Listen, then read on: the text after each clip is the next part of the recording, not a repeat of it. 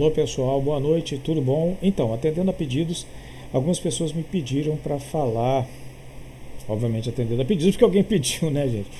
Para falar um pouquinho sobre as regras. Que amanhã a gente vai receber, teremos aonde receber aqui na nossa estreia, dois head coaches dos times aqui do Recife. Então, é de bom tom para que vocês possam entender mais ou menos como é que funciona é, a, o jogo de futebol americano. Tenho aqui, para quem está assistindo, é, um campo de futebol que a gente baixou na internet. Vocês podem pegar aí um jogo, um campo de futebol americano. Para aqueles que não estão vendo, imaginem um retângulo verde como se fosse um campo de futebol comum, o futebol que lá eles chamam de soccer. E aí você divide esse campo em 120 jardas. Cada jarda é mais ou menos um pé. É feito com jarda porque, obviamente, é da, da como é que chama? Do pessoal lá dos Estados Unidos, a, o formato que eles utilizam métrico. Então são 120 jardas. Você tira dessas 120 jardas 10, 10 jardas do canto esquerdo e 10 jardas do canto direito, que é o que a gente chama de end zone, ou seja, a zona final tá bom? E depois o resto, as outras 100 jardas, são divididas sempre de uma em uma jarda. Então, de zero, digamos assim, até 50 e de 50 a zero. Que aí vai ficar o que a gente chama de campo de ataque e campo de defesa, digamos assim, ou campo de um time ou o campo do outro time, que seria assim, o campo de ataque do outro time e o campo de defesa, assim como funciona no futebol normal. E como é que funciona isso? O time que vai, vai começar o jogo, um dos times, que é através de sorteio, na maioria das vezes, um time vai chutar a bola para o outro pegar. Esse outro time pega a bola com as mãos e vai correr até tentar chegar na outra end zone. Tá? Por que, que chega na outra end zone? Nós já vamos explicar. Então ele vai parar, digamos por exemplo que ele vai começar, o que vocês vão ver com bastante frequência, que ele vai começar o jogo da linha de 25 jardas. Hipotético, escolha de um lado ou do outro. Então o ataque vai estar na linha de 25 jardas da sua defesa. Ou seja, 25 jardas para trás é a sua end zone. E ele vai ter quatro tentativas para ultrapassar 10 jardas. Então, ele tenta passar as 10 jardas, tentando passar as 10 jardas para a. Eita, deixa eu voltar aqui.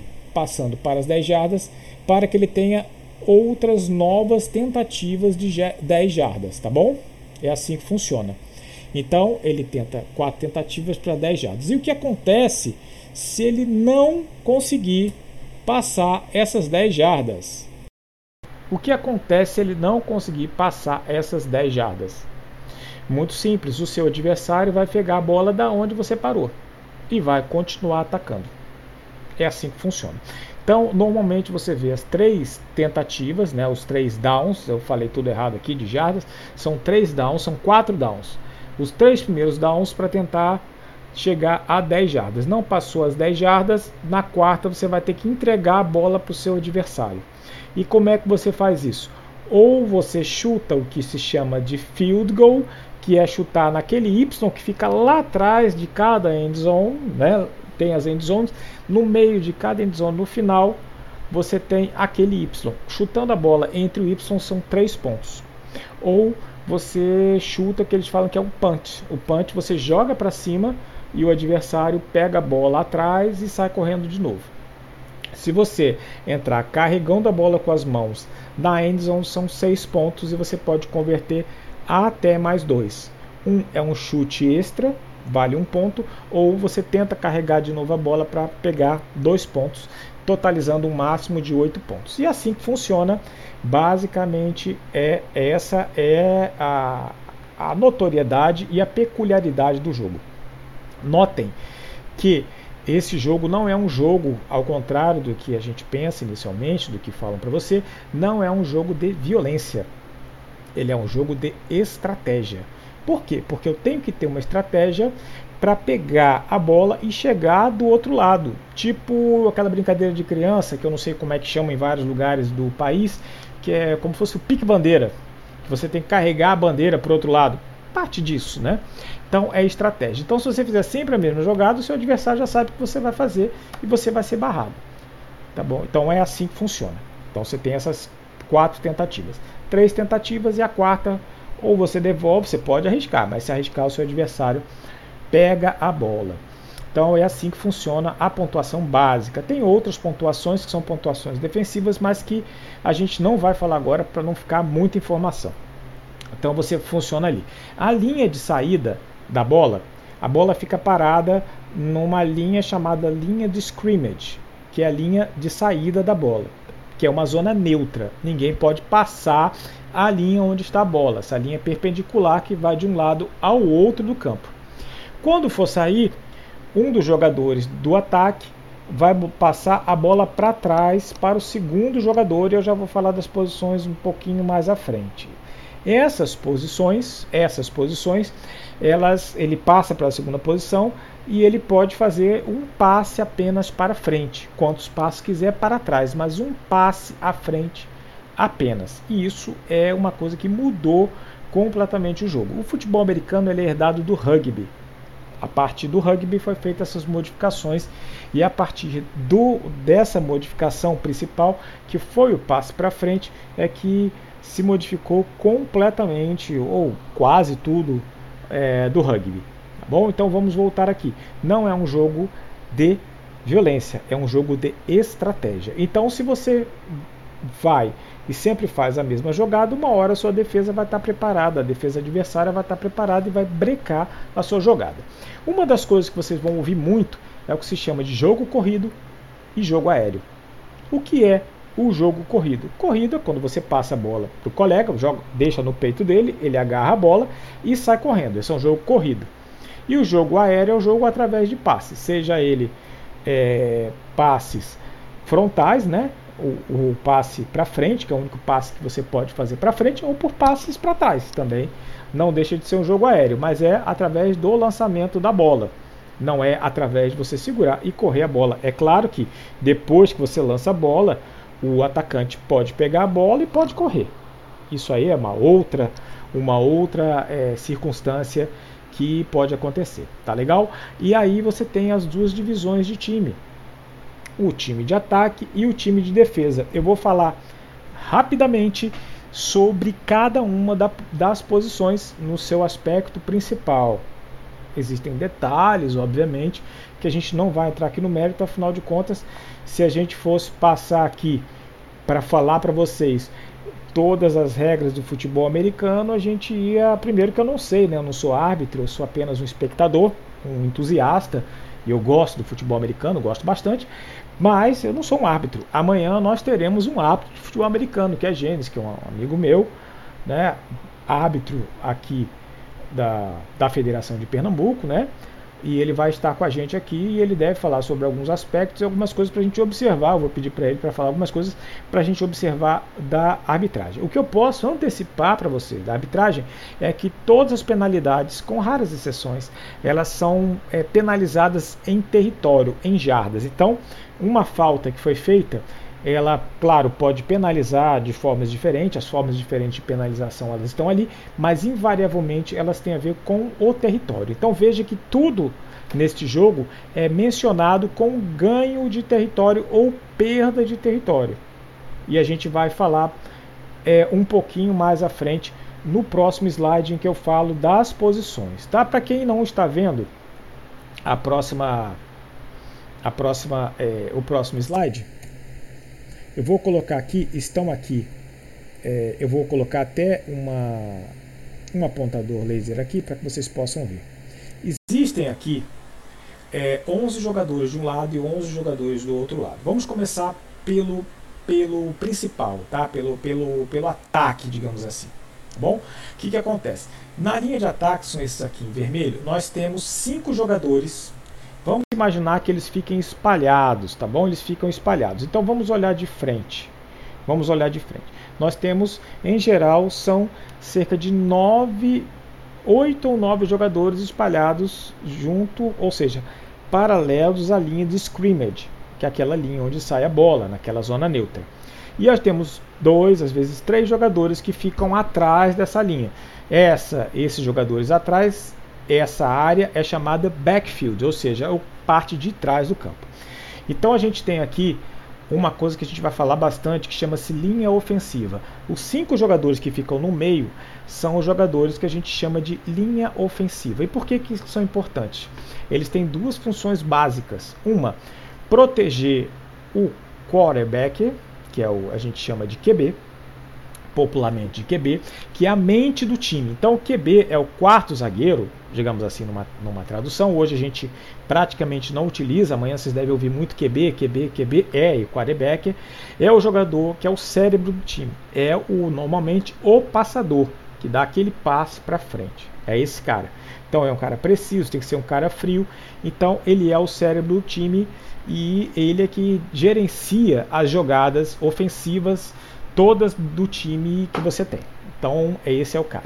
A linha ofensiva tem que proteger ele, proteger ele, essa é uma das funções, e a segunda função é abrir espaço para o jogo corrido, que você tem com dois jogadores que normalmente eles podem ficar ali, a gente não vê em todas as, todas as jogadas essa disposição. Você pode ter disposições diferentes, mas são 11 jogadores, que é o fullback, e o halfback, que também hoje em dia ele é chamado de running back, que é o que corre. Então, o fullback, em geral, é um cara mais forte, bem forte, e que ele vai entrar no meio da linha ofensiva, passar da linha ofensiva e abrir um, fazer um outro bloqueio para que o running back corra. O fullback também pode correr com a bola, mas não é muito comum. Os jogadores da linha ofensiva têm uma peculiaridade: eles não são o que a gente chama de elegíveis para receber passes.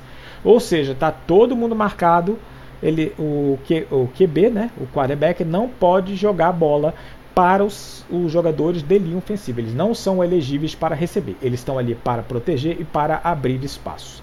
Então a gente já sabe a função dos jogadores de linha ofensiva. Claro, cada um deles tem sua peculiaridade, a gente não vai falar agora. Sabemos o que faz o quarterback, o QB, sabemos o que faz o fullback e sabemos o que faz o running back. O running back e o fullback podem receber passes. E aí, depois da linha ofensiva, nós temos para os lados, tanto para um lado quanto para o outro, nós temos os jogadores que são virtualmente recebedores, que são os tight ends, os TS, e os wide receivers, o WR, que vocês vão ver aqui. O tight end ele é um jogador que fica no meio. Ele é um jogador que pode funcionar como linha ofensiva, é um jogador que pode funcionar como recebedor e ele pode ajudar no bloqueio do jogo corrido, como faz o fullback. Então ele tem essas três funções. O wide receiver é um jogador que. É, então, o Tyrene normalmente ele faz isso, ele é um jogador mais alto, tem em torno de 2 metros de altura, com grande envergadura e salta alto. E um jogador bem forte. E ele recebe em geral os passes mais curtos. O wide receiver é aquele jogador que recebe os passes mais longos. Então, ele é jogador mais ágil, normalmente ele é um jogador, eu não digo franzino, porque todos são atletas de elite para poder jogar no jogo de futebol americano, principalmente da NFL, como a gente vai ver. Então são jogadores muito ágeis e que são, é, digamos assim, de rotas mais profundas, ou seja, mais para o fundo do campo e recebem os passos mais longos. Então esses aqui são os jogadores do ataque. E por conseguinte, todavia, entretanto, não desmerecendo, não sendo pior, nós temos a defesa. A defesa nós temos quatro jogadores na linha defensiva, que são dois defensive tackles e dois defensive ends. Os defensive ends ficam na extremidade da linha e os defensive tackles no meio da linha, que eles são chamados também de apressadores de passe, pass rush. Então, a função deles é tentar chegar o mais rápido possível em cima do quarterback adversário para que ele tenha que apressar o seu passe. Por que, que ele quer apressar o seu passe?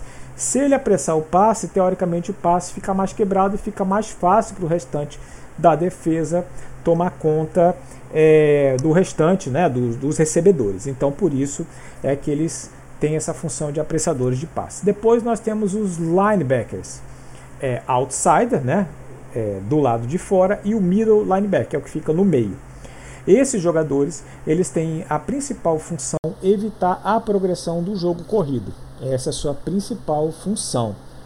Tá? Tem jogadores, tem times que podem entrar. Ah, mas o time pode entrar com mais ou menos? Pode. Ele pode entrar com cinco jogadores na linha defensiva, pode entrar com dois linebackers, não tem problema. Mas são 11 jogadores também. Esse conjunto, isso é muito importante, hein, porque a gente deve falar. Esse conjunto da linha defensiva e os três linebackers a gente chama de front seven, ou seja, o front de sete, que eles são responsáveis por brecar o jogo corrido. Essa é a básica função deles, apressar o passe e parar o jogo corrido.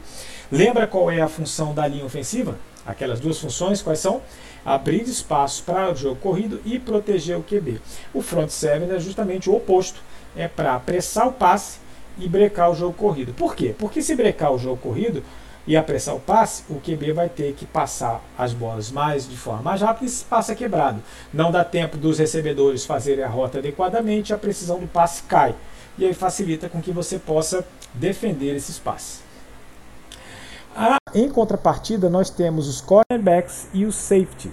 Esses jogadores são o que se chama de secundária. Então a gente tem o front seven, que são aqueles sete do meio, e, as, e a secundária, que são os dois safeties e, os, e, em geral, dois cornerbacks, e obviamente você pode ter aquelas divisões. Essa é a formação, uma formação básica, tá? Então, os cornerbacks são os que marcam diretamente os wide receivers. Tá? Então, marcam os wide receivers é a função dos cornerbacks. Tem um técnico que fez uma vez, eu até peço perdão por não lembrar o nome dele, que ele falou como é que um cornerback é escolhido cornerback na universidade. Ele corre igual um wide receiver, tem o físico de um wide receiver, é atlético como um wide receiver, ele é dinâmico como um wide receiver. E qual é a diferença dele? É porque ele sabe ou não receber uma bola em dificuldade. Quando ele sabe, ele vira o wide receiver. Quando ele não sabe, ele vira um cornerback, que é um marcador é uma função extremamente importante. Ah, em vez dele marcar pontos, ele impede pontos, exatamente. Mas é muito importante, é uma função muito, muito importante. E a gente tem dois safeties, que são o strong safety e o free safety.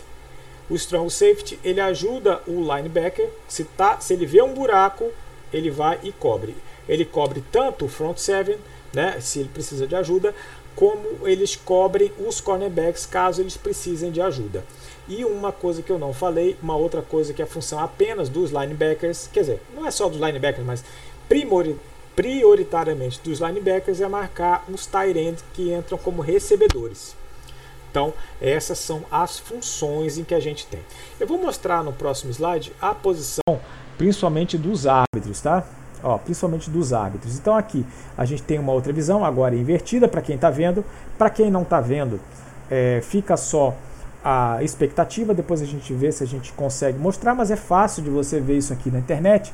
E você vê, por exemplo, a disposição dos árbitros, esse que ficam em campo, sem contar os que estão fora. Então, em campo, sempre tem no mínimo de sete árbitros, e isso é importante que eu possa falar para vocês. Essa é uma grande diferença em relação à parte de arbitragem dos, dos demais esportes, no caso que a gente compara muito o futebol nosso com o futebol americano. O futebol americano são muitos e muitos e muitos árbitros e eles têm revisão de vídeo também. Tem regras específicas para a revisão é, de vídeo, é óbvio, né? Existem regras específicas, mas a revisão ela está com certeza essa revisão de vídeo ela está sempre presente e todo jogo vocês vão ver é, essa é, revisão de vídeo, tá bom?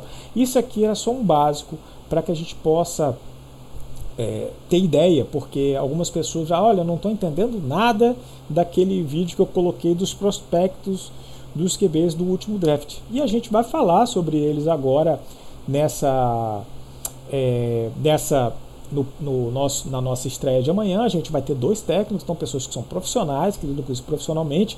É uma honra muito grande poder recebê-los, o Léo e o Lucas, e o Gênesis, é claro, os três são profissionais. Não chegam a ser profissionais porque o esporte é amador, né? então tudo é mais ou menos amador. Mas a gente consegue, sem dúvida nenhuma, passar para vocês algumas coisas, algumas peculiaridades. E depois, é claro, vou, vou fazer o convite amanhã, né?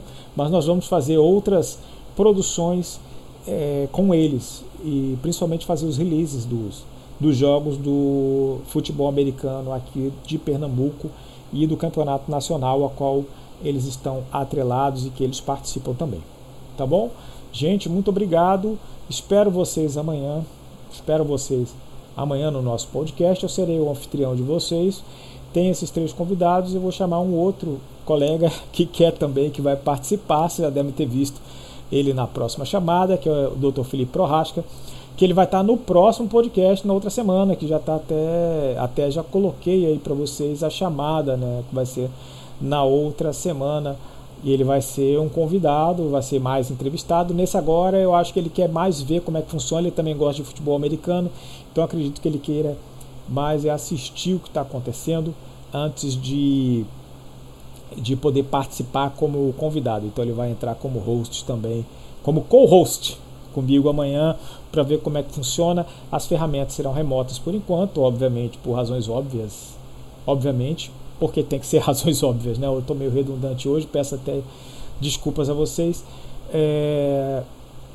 Ah, sim, né? É... Minha filha lembrou. Se, é, dê um like no vídeo, se inscreva no canal. Siga a gente lá no podcast do Spotify. De, em breve a gente deve estar no Google Podcasts também. E vocês podem ouvir esse áudio aqui. Espero que quem só tenha ouvido tenha tido é, a compreensão do que aconteceu. Tá bom, gente? Obrigado. Toca a vinheta aqui. Vamos tocar a vinheta agora de abertura para a gente finalizar. Um abraço a todos.